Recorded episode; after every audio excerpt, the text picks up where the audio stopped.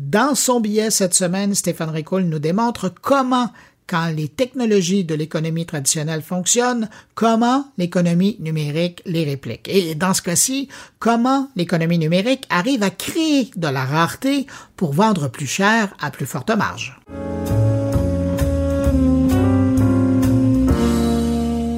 La Banque centrale n'augmente pas son taux de base.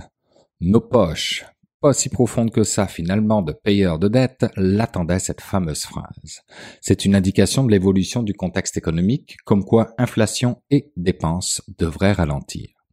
C'est aussi une indication comme quoi l'augmentation des prix et des marges bénéficiaires des entreprises risque de tirer à sa fin.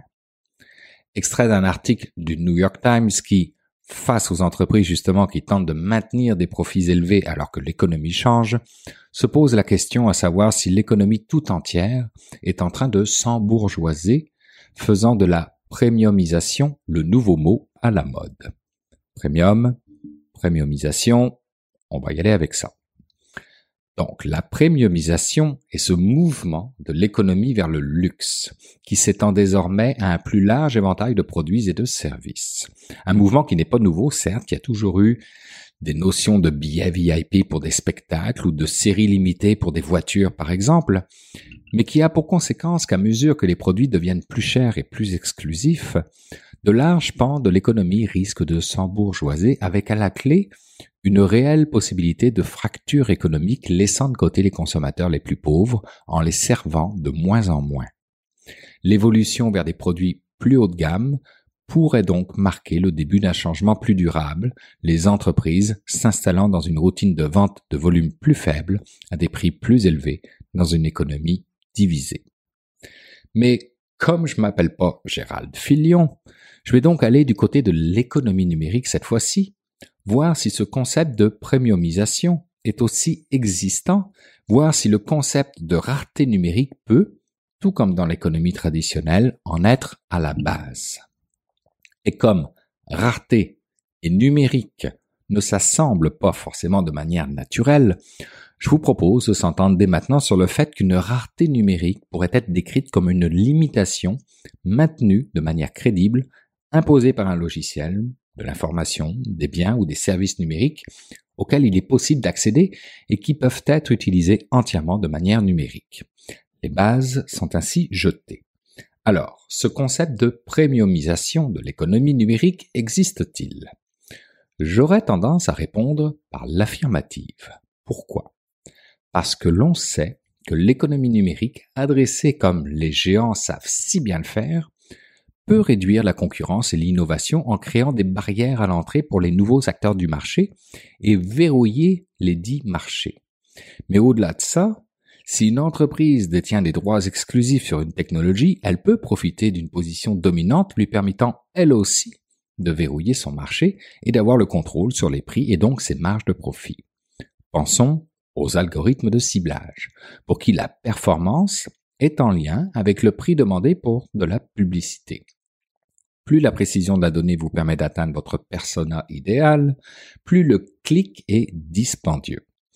Cependant, ces lauriers sur lesquels ces entreprises se reposeraient ne seraient que de courte durée étant donné l'évolution rapide de la technologie et de la concurrence qui se crée avec.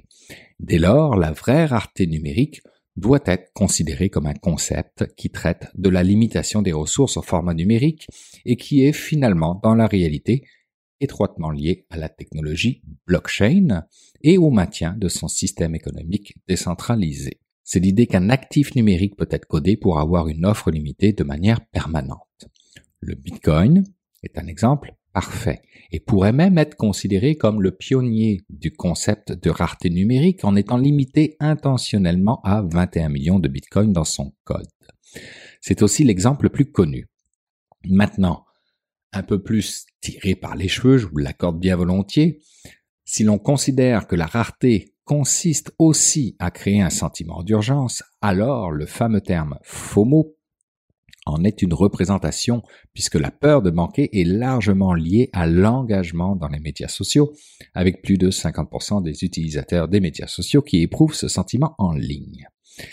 Et pourtant, une fois tout ça dit, si on regarde froidement le numérique, On sait très bien qu'une de ces caractéristiques, c'est justement de pouvoir être produit à l'identique et à l'infini. On est bien loin de la notion de rareté. Alors, regardons un instant du côté du monde des NFT. La rareté numérique y fait référence à ce que l'on pourrait appeler le reçu de l'œuvre d'art.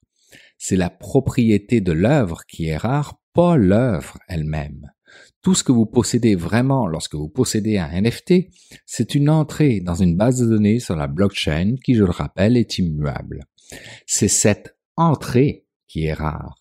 Si on quitte maintenant le monde des NFT pour aller vers quelque chose de plus simple encore à comprendre, vous vous souvenez du réseau social audio Clubhouse. Clubhouse a monétisé l'exclusivité et la rareté artificielle en créant un réseau social avec des contraintes sur qui pouvait se joindre. Je m'en souviens car j'étais bien fru à l'époque que Bruno Guglielminetti y ait accès avant moi. Je pense que j'aurais été prêt à payer pour y avoir accès comme quoi ça fonctionne. Pour Eric Jorgensen maintenant, entrepreneur, écrivain et investisseur, même si c'est un peu paradoxal, la technologie pour créer la rareté numérique va créer un nouveau type d'abondance. Ok, je répète. La technologie pour créer la rareté numérique va créer un nouveau type d'abondance. Il arrive à cette conclusion en se basant sur le fait que nous avons des pénuries partout dans le monde analogique. La technologie pour créer une rareté à faible coût dans le monde numérique ouvre des opportunités pour gérer le monde analogique avec des outils numériques.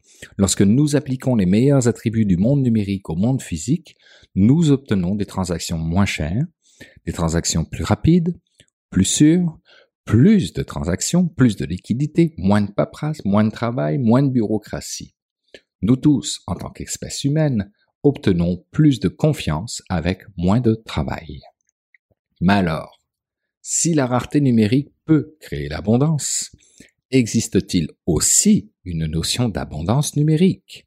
Il n'y a qu'à faire un tour du côté de l'intelligence artificielle pour s'en persuader, car elle est ce que l'on appelle une technologie exponentielle. Du côté de l'écriture, ChatGPT va nous faire entrer dans une ère d'abondance, j'ai pas besoin de vous le rappeler.